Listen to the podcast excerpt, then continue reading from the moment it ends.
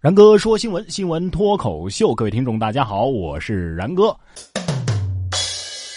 今天的节目啊，让我们隆重的欢迎一位新人，最萌、最美、最可爱的我的搭档小雪。嘿嘿，大家好，我是小雪，请多关照。哎，小雪啊，今儿是我欢迎你，以后呢，呃，你就负责在节目的开场欢迎我，知道了吗？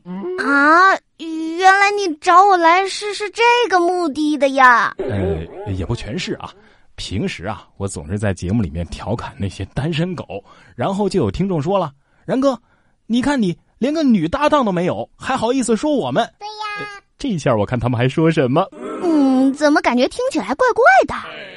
放心吧，小雪，我不是那种怪叔叔哦。哦，哎，今天我们的节目啊，虽然说迎来了小雪，但是我的心情呢，也像下了小雪一样。哦，怎么了，然哥？难道是对我有什么不满吗？啊，不不不，这不是周一了吗？周一焦虑症，你没有吗？啊，反正我有啊。啊，那我还真的没有。不过然哥啊，你都在焦虑些什么呢？我呀，多了呀，什么买房啊、结婚呐、生小孩啊，哪件事儿不焦虑啊？然哥啊，我跟你说啊，当你放弃买房子，你会发现钱还是很多；当你放弃结婚，你会发现自己时间用不完；当你放弃生小孩，你不止钱跟时间都很多，连健康都嫌多呢。这这。这说的还真有点道理。不光这些呀，要是我们放弃了手机，还会发现自己的效率贼高。当我们放弃一个喜欢的人，就会发现开心了很多。嗯，好像是这么回事儿。不过呢，然哥，你也别高兴的太早。怎么了？就比如说，当你放弃买房子吧，你得先考虑清楚，你的钱买不买得起房子呀？哎呀，你这一上来就扎我的心呐！一句话扎心了，老铁。谈恋爱就像开车，出了事情，新司机只会打电话找人哭，老司机换上备胎就继续上路啦。然哥脱口秀，下班一路听。然哥脱口秀，下班一路听。正在下班路上的朋友们。一大波新鲜资讯就要来了，让我们再次掌声欢迎然哥！谢谢小雪啊，谢谢大家。之前我的这个新闻脱口秀啊，啊，由于本人不是很了解娱乐八卦方面的消息，所以很少说。现在小雪来了啊。哎，你就先给大家说一说这娱乐圈的事儿吧。好嘞，这几天啊，华语音乐圈最有话题性的事情，莫过于歌手决赛了。决赛当晚呢，李健不按照常规出牌，拉上小岳岳帮唱《女儿情》，唐僧抒怀你的眼睛。嘿呀，那这连起来不就是唐僧在女儿国抒怀，并且看着女儿国国王的眼睛吗？哎，等会儿，李健是跟谁唱的这些歌？小岳岳呀。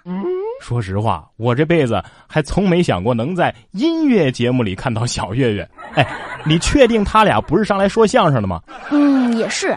你不知道，当时我听的时候，我这耳朵也是一会儿怀孕一会儿流血的。所以我知道李健的心机在哪儿了。他肯定在想：你们现在知道我唱歌有多好听了吧？哎，小岳岳可能也在想啊，唱歌呀，真不如说相声，套路太多。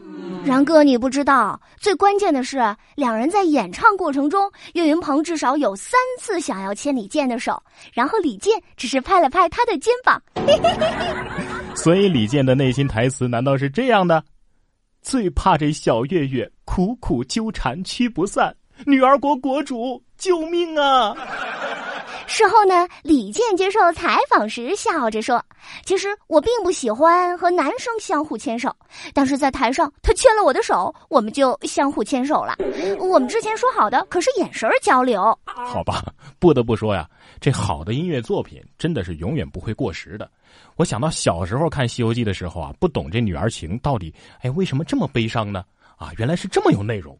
你别说啊，这一瞬间还真又把这时光啊拉回到了小时候看《西游记》的那种场景。怎么了，小雪？我们这是说段子的节目，怎么还把你给说哭了？你还不知道吗，然哥？今天我得知了一个让人痛心的消息。怎么了？谁欺负你了？不是，八六版《西游记》总导演、制片人杨洁女士于四月十五号病逝，享年八十八岁。啊，这的确是一个令人痛心的消息。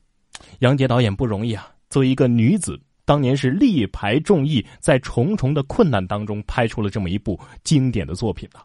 她的离世真的可以说是咱们中国电视剧的一个巨大损失啊。然哥，你说如果人能够不死，或者能够返老还童，那该多好啊！哎，你还别说，既然你这么问了，我就告诉你一个好消息啊，缓和一下这个悲伤的氛围。嗯，你说，咱们九零后啊，还真返老还童了。中央都下了文件了，说十四到三十五周岁的都是青年。真的吗？说好的九二年以后都是中年人呢？哎，最新最权威的说法来了。近日，中共中央、国务院呢印发了中长期青年发展规划（二零一六到二零二五年），这里边所指的青年的范围就是十四到三十五周岁。哎呀，长舒一口气呀！我们不能老，时代在召唤，为我们九零后空巢老人鼓掌啊！我们还可以再浪一波。前几天我还是空巢老人，国家给解决了，现在我又是宝宝了。可是，请问啥时候可以帮我解决单身的问题，给我发个男朋友呢？别着急啊，不老还只是第一步，不死才是我们的终极目标。接下来，然哥告诉你一个永生的秘籍啊！你知道吗？跑步一小时就可以多活七个小时。最新的研究发现，每周跑两小时，四十年啊，也就能跑六个月，那么寿命就可以延长三点二年。那要照这么说的话，我可以攒着不跑，然后到九十八岁的时候开始跑，就可以突破一百岁了。呵呵，你想的倒挺美。照你这么说，我每个月喝一瓶可乐，呃，坚持喝一千二百个月，呃，就能活过一百岁了。呃，可操作性是不是更强啊？嗯，有道理耶。人家科学家都说了，这种跑步增加寿命的方法呀，上限也就是三年，所以你再跑多了也没用。嗯，我觉得说不定还会有反作用，毕竟在雾霾中跑步，你懂的。嗯。然哥脱口秀，下班一路听，下班一路听八卦我最灵。大家好，我是小雪。哟，说好的然哥脱口秀呢？嘿嘿，然哥最好了，就让我嘚瑟一下呗。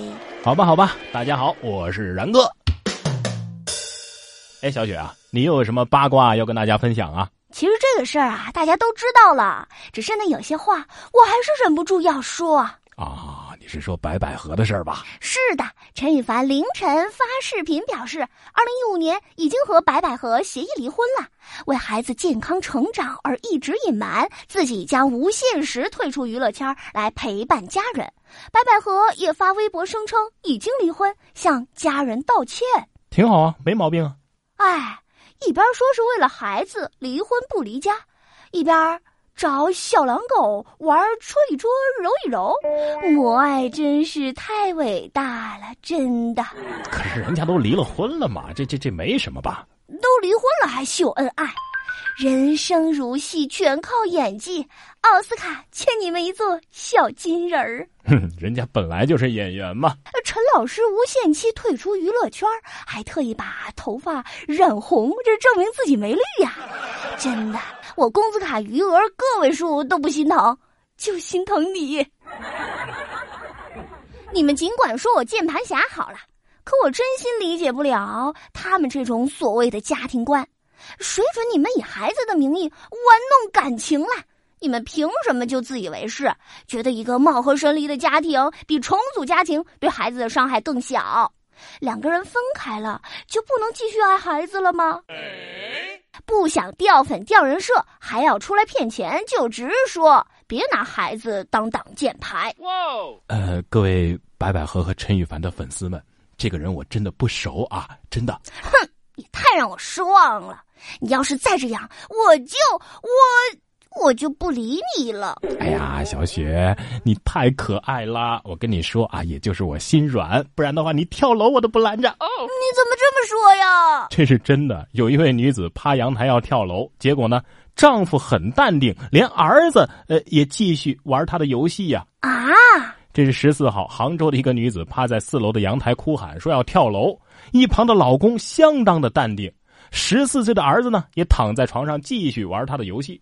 据悉啊，这个女子呢问老公要了两千两百块钱给儿子交补习费，结果后来老公一打听，补习费其实只要一千块。老公说呀，只要我们一吵架，他就要跳楼，这已经是第三次了。哎，这真是一位被家庭生活耽误了演艺事业的大姐呀！不去勇夺奥斯卡小金人真是可惜了。哎，小雪，你听过狼来了的故事吗？嗯，最后一次狼可是真的来了。所以啊，现实不是童话，真是太可惜了呢。哎呦，没想到你可爱呆萌的外表之下，还有一颗这么狠的心呐！对呀，所以然哥，你可别随便惹我。嗯，放心，小雪。我不是一个随便的人，就怕你。哎，打住！这么老的梗就别说了吧。然哥，其实我要说的是，就怕你随便起来，不要脸。我不要脸吗？这些人才是真的不要脸，好吗？人脸识别，我觉得都识别不出来。真的吗？说公园啊，一千五百卷厕纸七天就用光了，已经考虑要安装这人脸识别机了。咦，这个咱北京不是已经有了吗？对呀，可是这次啊是在成都。游客浪费和顺走手指已经是成都人民公园遇到的首要尴尬了，曾经创下了七天就消耗了一千五百卷厕纸的记录。清洁工李大姐说呀，有时候听到这厕纸卷筒是刷刷刷的响啊，不知道扯了好多纸呢。她也会上前提醒，但是呢，往往都会遭到白眼儿。元芳说呀，正在考虑安装人脸识别厕纸机。七天一千五百卷，你说他们究竟拿回去干嘛？回家烧吗？所以我说呀。也别浪费钱装什么人脸识别了，那些乱扯厕纸的人呢，根本就没有脸。然哥，然哥啊，这集我看过。后来呢，这些扯纸的大爷大妈的家长拄着拐棍儿把他们送回了公厕，家长门口等着，大爷大妈自己拿着厕纸和道歉信进去认错的。你别说啊，还真有这样的事情。不过人家是孩子，说这个月的八号啊，一个孩子在南京六朝博物馆大厅徘徊，保安一问呢。孩子就递来了两块鹅卵石和一封道歉信。原来啊，几天前班级春游，孩子顺手就拿走了展厅里的两块鹅卵石。回看监控，当天呢，孩子是妈妈骑电动车送来的。妈妈呢，在门口等着，孩子自己进去认的错。没有熊家长就没有熊孩子，这样教育出来的孩子，活该给他一朵小红花。可惜呀，都是别人家的孩子。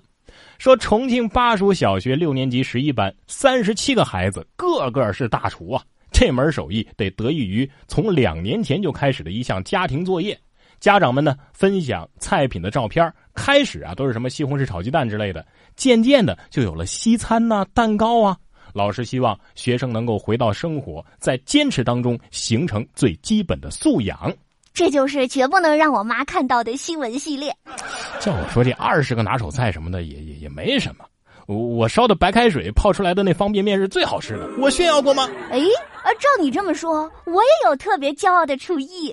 真的吗？真的，无论你给我多缤纷的色彩，我都能炒出一盘哑光的乌黑，就是这么自信。